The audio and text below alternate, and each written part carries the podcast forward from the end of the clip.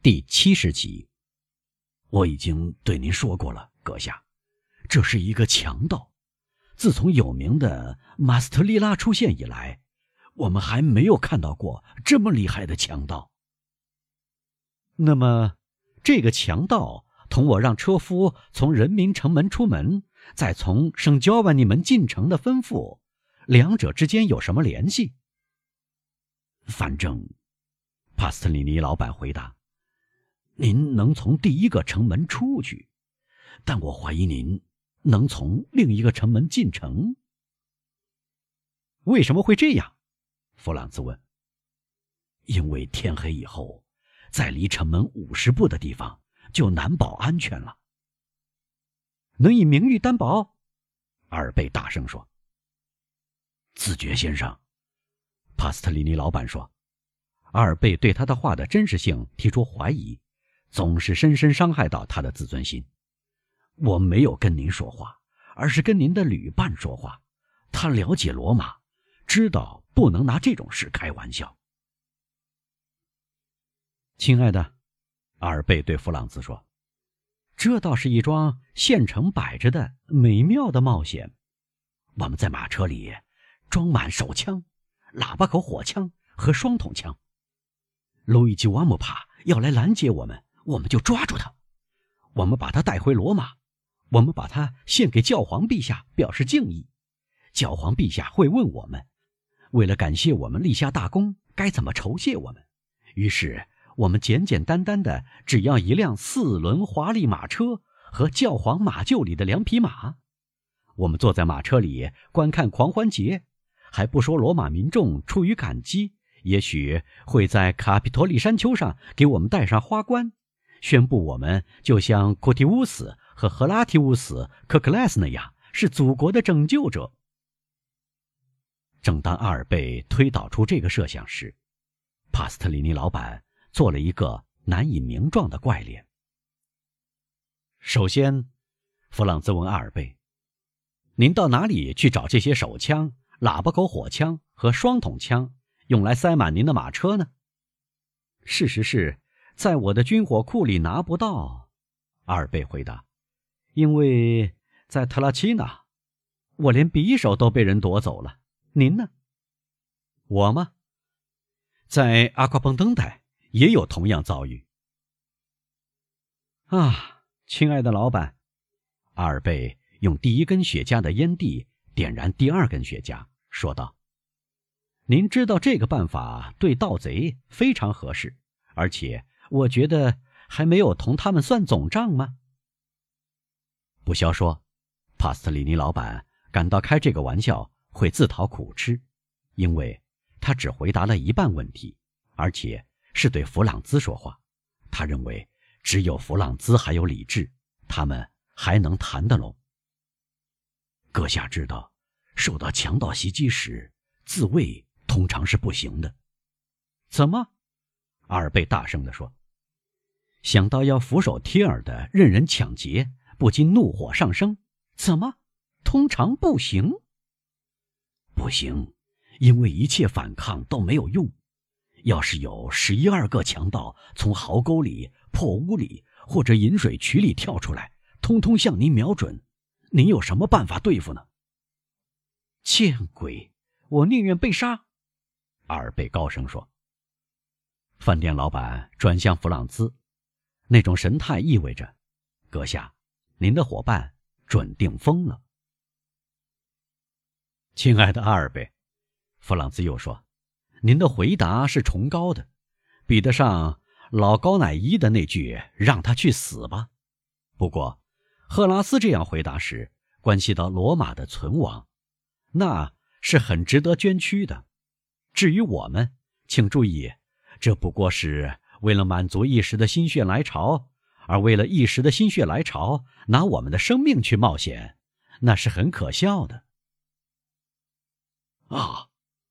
帕斯特里尼老板喊道：“好极了，这就叫一语中的。”阿尔贝给自己斟了一杯意大利麝香葡萄酒，小口喝着，一面咕噜着一些听不清的话。“好了，帕斯特里尼老板，弗朗兹说，现在我的伙伴已经平静下来，您尽可以相信我的品性是平和的。现在我们来看看，这个路易吉·瓦姆帕是怎样一个大人物？他是牧童还是贵族？他年轻还是年老？他是小个儿还是大个儿？请给我们描绘一下他。如果我们碰巧在上流社会遇到他，就像遇到约翰斯·布加尔和莱拉，我们至少能把他认出来。要了解准确的情况，您问我是做的太对了，阁下，因为我认识路易吉·瓦莫帕的时候，他还是个小孩子。有一天，我从弗伦蒂诺到阿拉特里，落到了他的手上，我真运气。他记得我们以前曾经相识，他放我走路，不仅不用付赎金，而且还送给我一只非常漂亮的表，给我讲了他的经历。我们来看看这只表，阿尔贝说。帕斯特里尼从小口袋里掏出一只精美的布雷盖怀表，上面刻着制造者的名字、巴黎的冠冕图案和伯爵的冠冕。这就是，他说。哟，阿尔贝说：“我祝贺你，我也有一只几乎一模一样的表。”他从背心口袋里掏出自己的怀表，我花了三千法郎。让我们听听他的经历，弗朗兹说，拖过来一张扶手椅，示意帕斯特里尼坐下。两位阁下，容许我坐下吗？老板说：“当然喽。”阿尔贝说：“您又不是布道者，要站着说话，亲爱的。”饭店老板向这两个听众恭恭敬敬地各鞠了一躬，然后坐下。这一鞠躬是要表明他已准备把他们想知道的关于路易吉·瓦莫帕的情况都讲出来。哦，正当帕斯特里尼老板要开口时，弗朗兹止住了他。您说认识路易吉·瓦莫帕的时候，他是个小孩子，那么他还是个年轻人喽？怎么，是个年轻人？我想是的，他只有二十二岁。哦，这是一条好汉，前途无量。你们相信好了。二贝，您觉得怎样？二十二岁就已经名闻遐迩，真有出息。弗朗兹说：“一点没错，在他这个年纪，亚历山大、凯撒和拿破仑还没有他这样头角峥嵘呢。因此。”弗朗兹对老板说：“我们要听到的故事主角只有二十二岁喽，刚满二十二岁。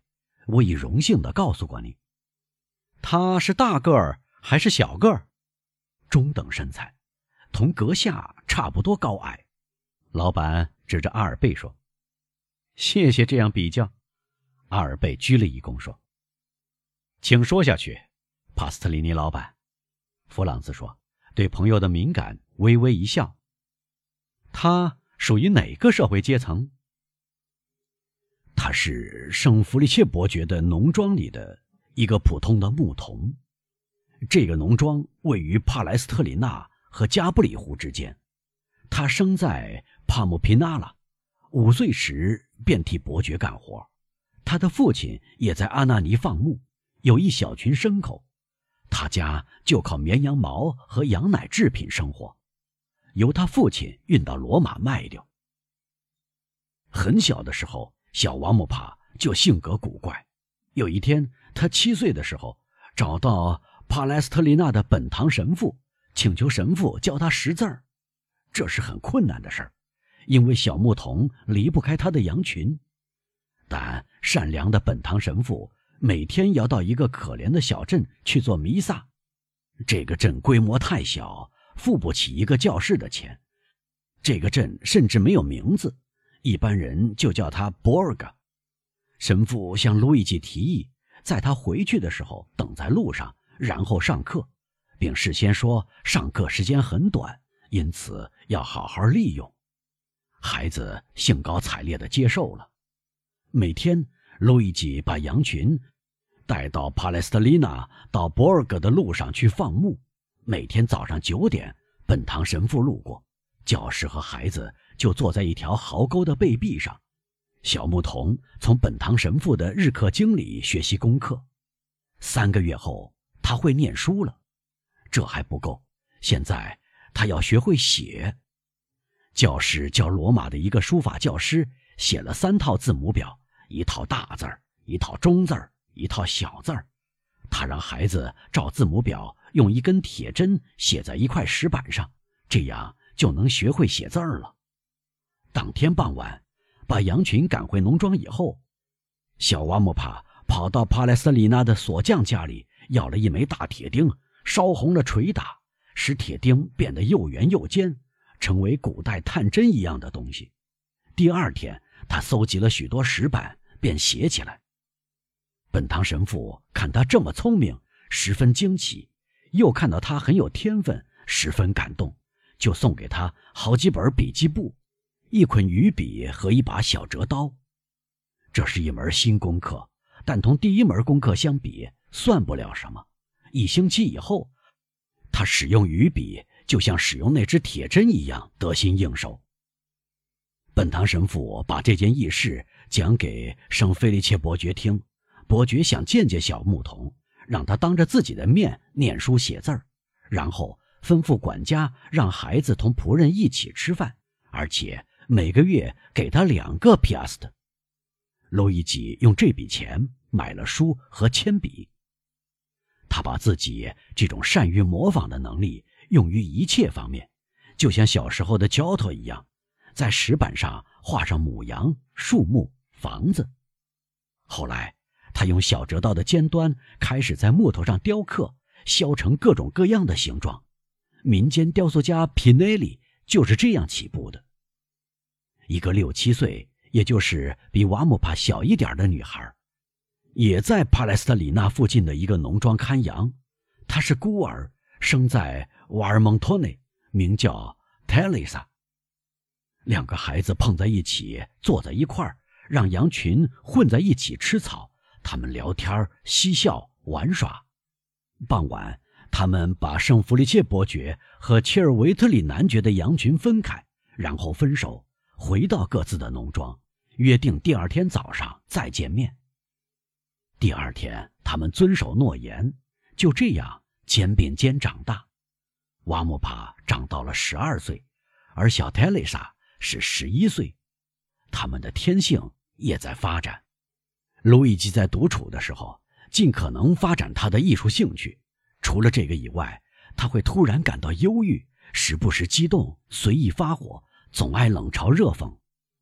帕姆皮拉纳、帕莱斯特里纳或瓦尔蒙特内的小伙子，不仅没有一个能够左右他，而且连做他的伙伴都够不上。他的倔强的气质总是跃跃欲试，从不肯屈膝让步。让一切友好的行动和同情的表示都远离开他，唯有 Telisa 一句话、一个眼色、一个手势，就能主宰这个性格固执的人。他在一个女人的手里服服帖帖，而在不管哪一个男人的手中却硬邦邦的